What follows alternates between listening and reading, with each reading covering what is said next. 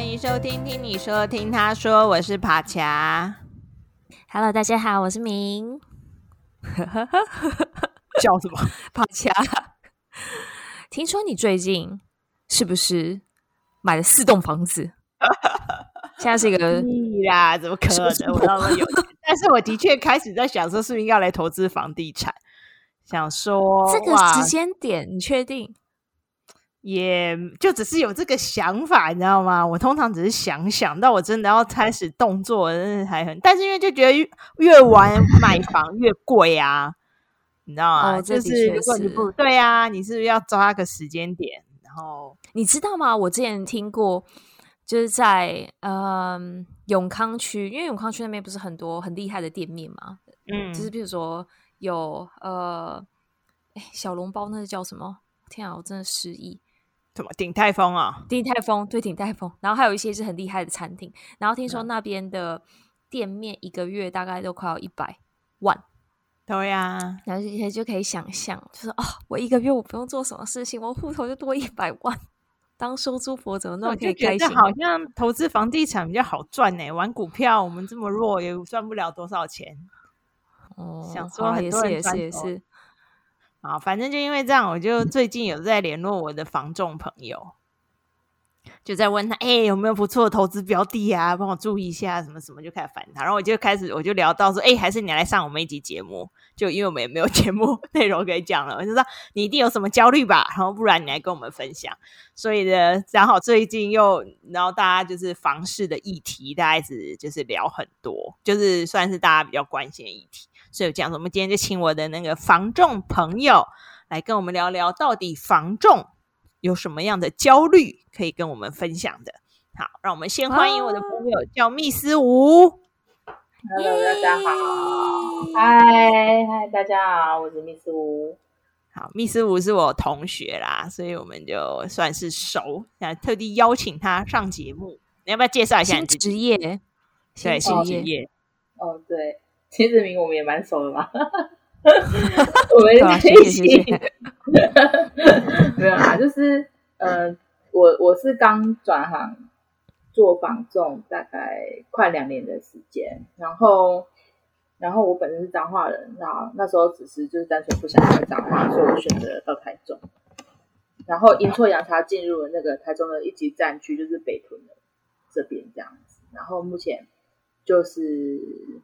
一边学习，然后一边体验房仲人生，然后一边看看有没有赚钱的机会。因为其实我觉得进入这个产业来说，对我自己的这些生活的跟一些价值观，真的还是有一些改变啊。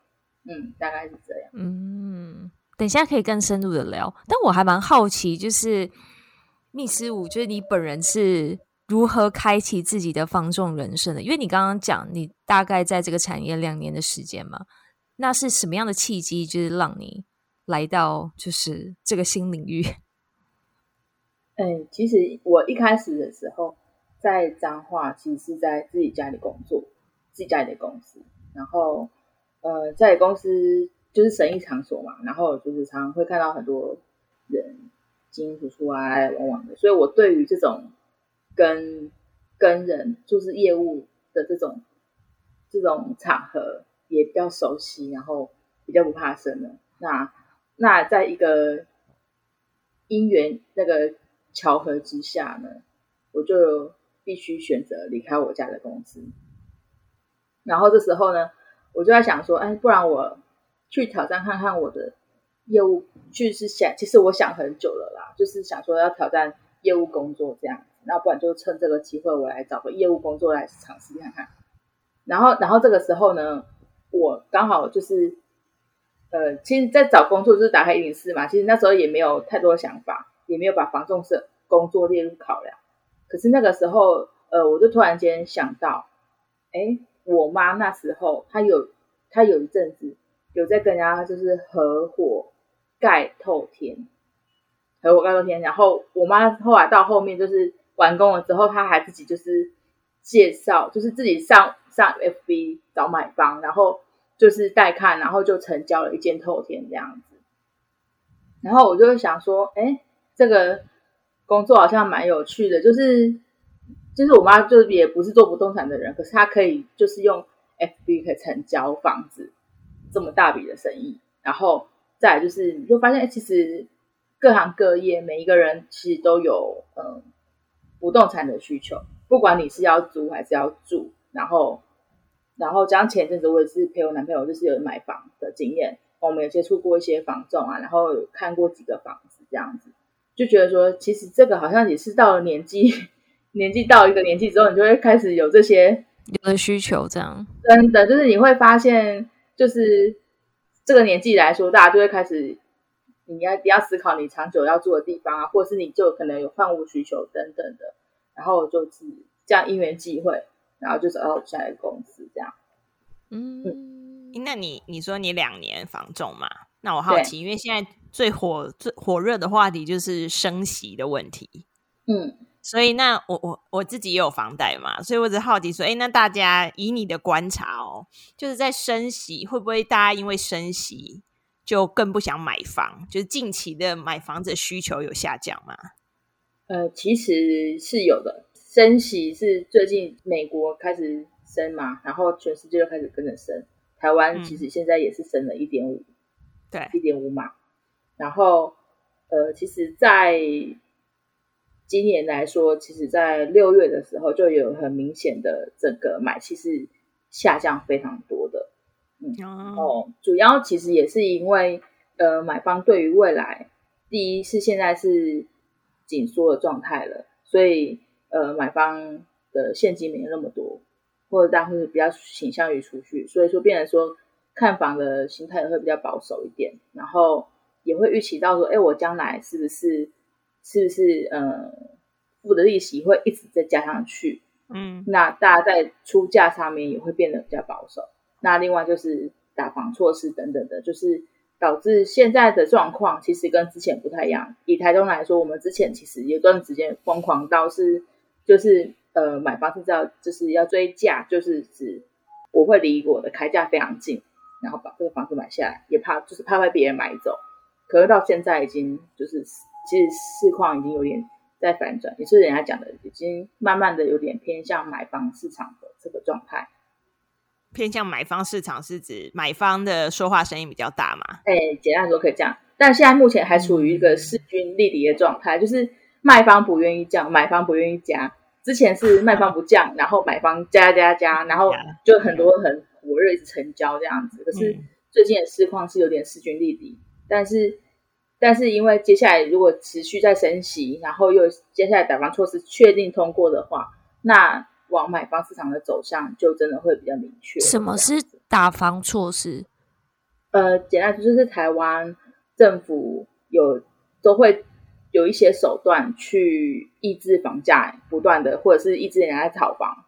然后，嗯，目前来说的话，最新一波是针对预售屋的部分，就是因为预售屋，呃，简单来说，就是它会是限制预售屋不能转约，只能解约。嗯，就是说，呃，通常我们台湾的预售屋是这样，呃，排查你买了第一手，对不对？然后呢，嗯、你其实没有要住嘛，你就是 放个一年两年之后。就该加个一百万上去，再卖给卖给卖给民嘛。然后呢，oh. 这时候民他民就是一个小资主，可是呢，他却要挤出非常大一笔的，才能够去买排查这间预售屋。嗯、那其实这其实相对来说，其实就有一点有失公平争议啦。所以说，所以说政府的方向就是希望现在爬起来，如果你不要这个房子，你不需要这个房子，那你就是去跟建商解约。然后，然后明再去跟建商买，大概是这个意思。哦、oh,，OK，我这样就不会有，譬如说那一百万，就你刚刚讲的溢价那样。对，但是也不一定哦，就是这个一百万就变成建商那边。哦、oh,，了解了解。对对对，所以也有人在讲说啊，这个就是土地厂建商什么的，但是因为对，但是其实它就是再往前推一点，就会变成说，比如说像爬墙，假设爬墙是一个投资客。他可能刚开始开案的时候，价格最低的时候，他进去揽了时间下来。可是他慢慢的会买，他慢慢的，比如说在中间，他就开始脱手、脱手、脱手，看一个赚多少赚多少。可是，可是变成说他到呃成屋，他成屋之前，他就会把这些全部都卖掉。那他对他说，是不是其实他不用拿到那么多的现金出来？可是如果说今天限制你解约，解约是需要解约金的嘛？你一定会有一一笔钱的损失。嗯、那如果对对对，如果你不愿意解约，你要等到成屋吧？是不是？对，就不会去囤那个权利啦。你有这个房子的权利，这样。对啊，因为预售屋在交屋之前，它都只是一个一纸合约，一个权利，可是它就可以卖那么贵。嗯，那讲到再回到你身上，就是如果像你说的，呃，需求下降的话，因为也不能说需求下降，但现在就是有一种比较冷静的状态，你不让我，我也不让你，就是现在感觉好像买气比较没有那么旺。那身为就是房仲的你，会就是。是不是会更有压力啊？会有哪一些的焦虑吗？嗯，其实也是也会有啊。毕竟现在买房看房量比较不会这么的这么多多。但其实像你们知道，台湾就是在呃看完房有意识到你正式处在那个过程叫做斡旋，就是其实现在情况是斡旋一样有人在握。代表是什么意思？其实买方一样很想买房子，但是他们出的价格就会比较低，那斡旋成功到成交的几率就变低了。所以说，大概有多久啊？你说斡旋吗？嗯，斡旋大概是一周吧。你其实快的话也可以当天嘛。简直是，简直是假设说你看了一个房子，你有喜欢，那他原本开价是一千万，你想说好，那我帮我从八百万开始谈。八百五十万开始谈，然后就问问问那个房仲可不可以下这个斡旋这样子。哦，下这个斡旋，斡新的词。让房仲去拿这个金额去跟屋主谈，说，哎，那我我好奇，我好奇，就譬如说以这个例子来讲，我先我先看了某一个房子，然后我非常喜欢，但我就是觉得太贵，所以我在斡旋的阶段，那可能原本开价一千，然后我想要我就想要斡斡旋嘛，我可能目标是。嗯呃，八百五好了，举个例，那就还在斡旋的过程当中，帕恰就也刚好去看，他也非常喜欢，那他可以出到九百，但他比较后面来看他，那这样的话，就是先来后到这件事情重要吗？还是主要还是钱？呃、假设如果说，如果说我我帕恰也是给我服务，你也是给我服务，好，嗯、或者是我们两个就是同一公司的业务，那这个时候呢，我们。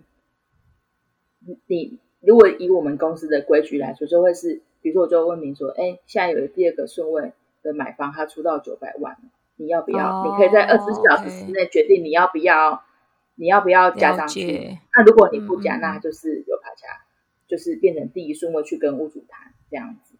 对，那如果是不同公司的业务，那就没差了，反正屋主就会知道说，哦，有一个下八百，有一个下九百，那屋主当然会想要去跟九百的谈，大概是这样。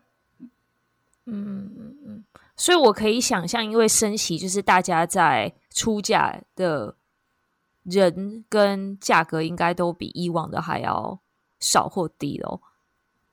应该是保守，就是保守，比较保守这样。对，会比较保守，就是比如说，呃，一样房子，一样一千万，一样有二十组客人去看，那可能大家都出在七百五、八百哦，像这样。啊，以前如果是时机好的时候。非常实价，就是讲说比较热络的时候，可能大家就说好九百这样，那很快就成交了，对不对？对，嗯，哦，的确，如果到七百多，如果我是屋主，我也会再想一下 啊。对，就变成你要去协商，那屋主也会觉得说，现在这么便宜，这样都一瓶多少就多少，这么便宜，我卖这样子不行不行，我要九百五才能够跟我谈。嗯，那那这个就落差就很大了嘛，对不对？如果说一个屋屋主一样希望九百五来谈，然后有人出九百，你就觉得哎，这个其实就有相近的机会。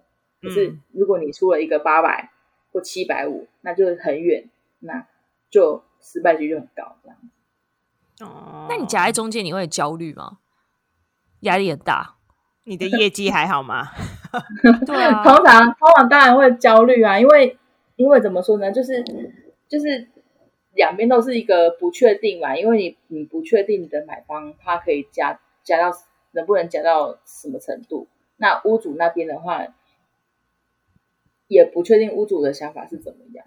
就是因为我们通常在在跟屋主签约的时候，我们大家都会先了解一下，你开这个价钱跟你心里面想要的底价大概是多少。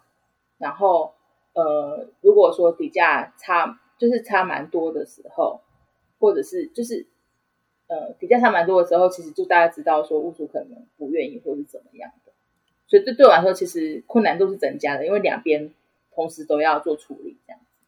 那撇除你说现在升息带来的压力嘛，就买方比较保守这个焦虑之外啊，我好奇，因为你前面做过很多不同工作，那你做完防重，你开始做防重之后，有什么新的焦虑是你在以前的职业里面都没有发现的吗？哦，我觉得有一个蛮蛮蛮大差别的，就是我们以前可能。呃，工作你会越做越明朗嘛？你知道那种感觉吗？所以你做到一个程度之后，你就会知道说，哦，好，我只要顺顺的做下去，就是一定会完成。那就是可能顶多就是呃，不会有什么意外，不会有什么风险。可是我们这一个工作到成交到签约哦，都都还是有风险，可能到真正交屋之后还是有风险。所以呢，像我之前就经历过一个事情，就是呃，我的买方他已经签约了，那付了定金，可是呢，在在要收第二期款的时候，他人就联络不上，消失。嗯、所以其实因为到了呃，到了银，你们都知道，至少你要到银行有把款项拨进去户头，款项下来之后才算是一个比较明确的时候嘛。可是呢，买房的第二期款就消失了。然后后来发现哦，还是身体出了点状况这样子。然后那个时候过程大概是两天还三天吧，所以那两三天我都在想说，天啊，到底发生什么事？然后赶快联络他的家人啊，赶快找啦，然后赶快想办法说，啊，万一怎样的话怎么办？所以，因为我们做的事情其实是跟每个人的生命都是很很相关的事情，所以变成说我们常常要呃。面对很多未知的状况，然后甚至到我还有一个房子是曾经一个房子是交完屋了，就是已经确定好，就是呃，你已经房子卖方转给买方了，然后也过户完了，然后买方整理房子的时候，打开天花板发现一个钢筋外露，这样子，嗯、那个是连卖方都不知道的，因为有时候屋子久了，它其实嗯嗯嗯，你天花板天花板包起来。那我们又要再出动去做协商什么的，所以说就是就是变成我们经常会有这样的这样的一个情况啦，对呀。但你说的是不确定性带给你，就是跟其他职业比较起来，房仲是更有不确定性感吗？就是它牵扯的事情不只是自己，可能还有很多家庭啊人。对，而且那些很多时候是。无法预期的，无法就是未知是不会被减缓或消失。等于说，你每次一个新的案件都是一系列未知等着你。没错，可以这么说。然后，对，然后我们一般的工作，例如说，当你越资深，你越得心应手，其实你的焦虑感就会消失嘛，因为没有什么太多是不确定性或是很未知的事情。对，就是几乎。是以前的工作，因为我以前是像我以前在做的是会计工作，会计工作你就没有什么未知嘛，就是、嗯、反正就是顺顺的每年就这样做做做做，然后流程是银行流程什么，然后什么什么什么都是可以知道可以完成的，但是但是房仲工作做就不是比较不是这样。但我觉得这可能也是经验的累积啊，就当你真的是。卖的房子超多，或者你看的东西很多，你或许有些。当然，我说你不能百分之百完成照着自己预期走，但你或许就会想到说，哎，可能会有哪一些的状况，我可能怎么样应对？我猜了，如果就是你当了更久的话，其实应该是说这些流程它都有一定都有解法，因为反正就是法律规定嘛，然后或者是他就是我们就是。至少还有代书会去可以可以给我们咨询说怎么处理什么的。我说的焦虑通常都在于对人的这一块，嗯，比如说我不确定这个买方很高兴的很高兴的看完房子自己说很很是很喜欢很喜欢很喜欢，可是回去之后却变成就是反正都是有很多的不确定性啦。对啊，那也有可能就是回去之后他可能跟家人讨论之后，整个突然大翻盘之类的，像这样的情况也是时常会有。嗯、那但是我觉得这些事情的那种焦虑感，其实是对我来说是都是一个练习。就是练习心情转换的过程，嗯，像我们不止对白方啊，对物主也会。对，其实我自己一开始的时候曾经接过一个案子，是一个屋主，他的房子要卖四千多万，然后我看他挂了三个月哦，没有人，就是都一直在挂卖，挂了很久。我进公司半年，大家都一直挂卖，因为我们公司斜斜对面而已。结果去签，然后找到屋主了，然后很辛苦找到，因为他在外县市，很辛苦找到了之后。然后好不容易把他的那个格局图画完，因为它是一个自我自己设计的房子，所以里面的格局是什么？是跟嗯不太一样这样子，然后蛮复杂的。然后我还一个人在一栋四层楼的房子里面拍照，然后一直听到那种就是一直有那种空间的声音，你知道吗？其实有点可怕，真的是有点可怕，而且你没有冷气，你就一定就是很一直一直走，然后一直拍照，然后又很热。对，然后总之呢，这些事情基本基本是要做完的时候呢，正准备要开始大干一场的时候，他说：“哎，我卖掉了。”怎么会？所以我又傻眼，全公司人都傻眼。他说：“哎，什么卖掉了？”就是大家看那个物件会觉得说：“哦，可能没有这么的快，快这样。”对的，对对对对对。他说：“哎，卖掉了。”那这个时候你就是失落，一定会有，因为你的过这个过程，你至少少说也耗费了三周吧。你就一定会失落嘛？对啊，啊，那是我觉得现在就是说，谁调试的快，赶快又再进入状况，这就是业务基本的功力这样子。嗯、啊，我就是还在 调试中。哎、嗯，但、你失落的时候，你会做什么事情来舒缓？失落的时候，我会提早下班。提早下班啊？就是提早下班干嘛？就下班回去做自己喜欢的事情呢、啊。然后，或者另外有一个方法，我觉得很好的是，就是回去做基本的工作。就是我们虽然房仲业是业务，感觉很多的变化，但是我们还是有基本该做的事情。比如说，你可以去盘点你的接触过的客人，或者是你去呃做一些了解行情啊，做一些功课，呃，做一些房地产的知识。等等的这种基本的作业面，那我觉得回来做这些事情，一方面可以稳定一下，然后冷冷静一下，然后甚至就是，但是同时又还有工作进度的那种推进，会让人感觉比较稳定一点。这样，我原本以为你会讲最大焦虑是业绩耶，我原本以为就是业务类一定都是对业绩最焦虑。但看起来是怎么样跟？跟就是这中间过程看起来比较让你焦虑。嗯，因为业绩，业绩其实就是一个嗯表象吧。因为业绩它它能够成成为我们的业绩，其实后面一定有很多的努力。只是哎、嗯，比如说我努力了五个 case，然后一件成功了，然后这个变成业绩，对我们来说，它就只是一个结果。我没有业绩的时候，我当然会紧张，会，但是，但是如果我同时有五个业绩，跟我同时有一个业绩，对我来说是是感觉是差不多的。哦，是啊，对，因为对我来说啦，因为我觉得你不想要赚更多吗？对呀，百万业务员，千万亿，不是那种很炫目的抬头什么的。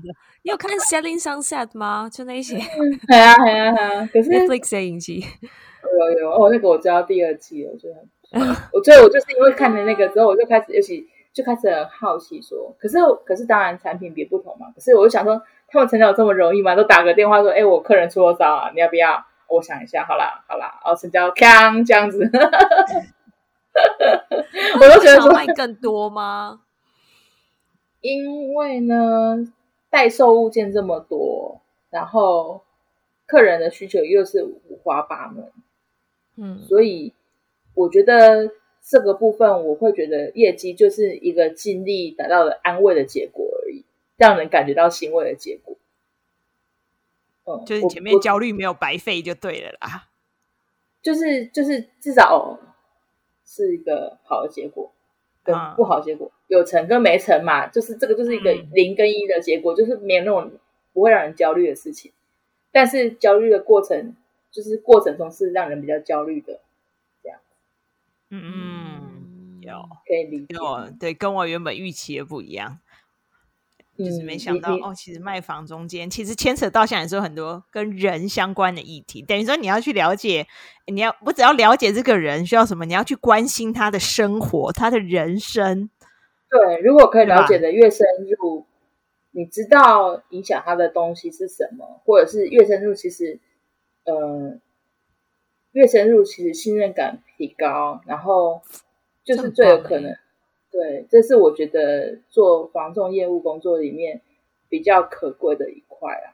嗯，就是人跟人之间的信任这样子。嗯嗯嗯。好，嗯，那最后既然已经聊完你的焦虑了，那最后我想应该很多听众朋友都会，我我可以插一个小闲聊吗？突然想分享一件事，突然给你聊。呃呃，应该也不知道聊什么，但我就很想分享一件事情是。呃，像在这个年纪段啊，就是刚嗯，Miss 我就是一开始有讲，就是在某个年纪，大家就会开始在想说，哎，要不要买房子啊？或是要一直租房吗？还是要开始买房？是不是要有自己的家？就是会有很多的讨论或是烦恼。然后之前就是在这个年龄段，当然会跟朋友就是来讲说，你要花一大笔钱，或是你要永远的背房贷吗？还是你就是自由自在的，你就是租房吗？因为有些人不是有算，你租一辈子的房，其实那个价格还是低于或甚至远低于你在某一个区域买的房子，类似像这样。但是每次讨论到这个，就是结论都会有到说，但是如果到你。很老的时候怎么办？如果你到六十几岁，还会有人愿意租房给你吗？我觉得这是一个还蛮现实的问题嘛，因为他可能就会觉得你年纪大，那你是不是在里面会怎么样、怎么样、怎么样之类的？所以你就会有一些屋主可能租屋主本身也会有一些 concern 这样，但是。其实我来荷兰这边，我发现一个很有趣的现象。就那时候在租房的时候，就一开始到要租房的时候，就发现有一些地区就是感觉就是超漂亮，然后超便宜，但它其实都只租六十岁以上的人。嗯，就是其实我觉得这件事情也很看国家的福利政策。嗯嗯，如果一个国家他把这件事情考量进去的话，那我觉得对于就是呃房市的市场。就也会有影响，但是它也让就是居民就是不会那么的焦虑。焦虑，我觉得这个现象蛮有趣，因为真的就是那边 feel 超好，然后很就是呃，应该租金也很便宜，然后机能也很像养老村的概念。养老村的概念，桃园好像它也不是一个，它也不是一个村，它可能就是譬如说一个区域，也是热闹的区域，但它可能有几栋的 building，它就是有这样的限制。限制只租给老人家，六十五岁以上，就是只租六十岁以上。对对对对。哦，他们可能是不是，比如说像台湾有一些公益出租或者什么的，他有些他有些就是，比如说他来一个房子还要出租，然后他就可以当就公益公益出租人，然后这些房子的租客来源，他可能是一些呃比较弱势的人或者是什么的，他们可以跟政府提出申请，可能是。可能是呃，可能是荷兰那边政府也有这样类似的一个措施，然后让有一些房东，有可能，对对对，其实其实有一个好处，因为他们这样的也是一个怎么讲，租客来源，他们其实也就不用这么的烦恼嘛，毕竟他有个铺在那边，哦、然后你可以从里面去找到，嗯、如果这个人退租了，你可以从里面去找到。但是我觉得租年长者确实有一个考量，就是。嗯，健康的部分的问题，因为像的确像像我之前有一个屋主，一个一个客人，他就是很坚持要跟小孩住的原因，是因为他的社团的课上有个同学，其实年纪跟他也是差不多，那他就那个同学，他就是突然间有一段时间都没有来上课，然后后来他的小孩才用那个长辈的 line 就说，哦，我我我的妈妈什么的已经就是过世了这样子，通知他们。那原因是就是他就是自己在家里面，然后他倒下的时候没有人发现，所以他就会变成他，所以我们有一部分也是在处理处理客人心里的焦虑啊，嗯，对啊。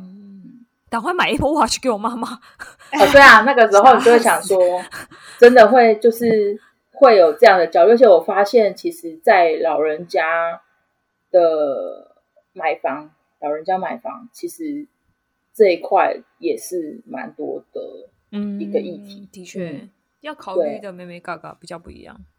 没错，没错，因为老人老人家买房，真的又有很多心理层面上不同的意义存在啦。嗯，那我先要结束了，你可以对，你可以结尾。啊、还有我的最后一题，我的最后一题啦。对了，我的结尾要用这最后一题啦。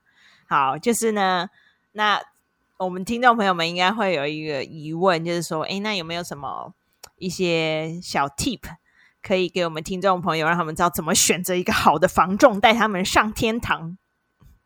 嗯，其实因为现在物件就是市场上面的物件，因为网络关系，然后还有，嗯，实在登录，其实很多人都可以自己上网做功课。嗯，那到底为什么需要防重呢？我觉得这是我进了防重业之后，也会常常思考的问题。到底能够提供什么给客人，让人家觉得我们是有一个存在的必要？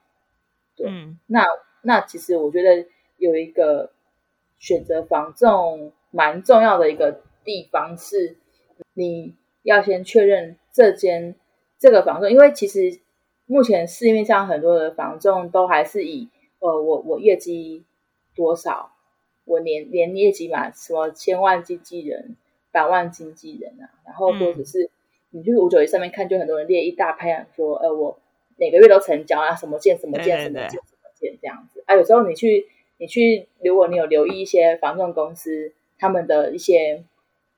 呃，粉丝页也好或什么的，就会发现他们挂一个案件，可能就是四五六个业务。那那是不是相较之下，其实还有很多东西，其实我们看不到的。例如说，呃，可能他呃，可能你有些人是比较狼性业务，他可能会让想办法让买方去买，可是他变成说他事后你其实解约率是很高的。那我们看到的数字是他成交那个数字没错，可是问题是他可能事后解约是很高的，理解。所以，嗯、所以你的呃防重的教育训练其实是很重要的。对，当然我也是进来我们公司才知道，我们其实算是扎实的教育训练啦。其实呃有很多防重他们因为嗯流动率很高嘛，所有的中介公司其实没有这么认真在教育这一块。那我们的公司的教育训教育其实都蛮正统的，一定是就是。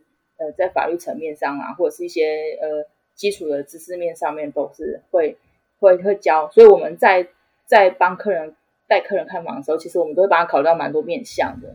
比如说像贷款部分，呃，我们会先去了解。像很多中介，他不会去问说你你贷款可不可以，你喜欢就让你去买下来。可是其实这个房子根本贷不了这么多的款，嗯、那你事后你就会面临解约，然后又破财这样。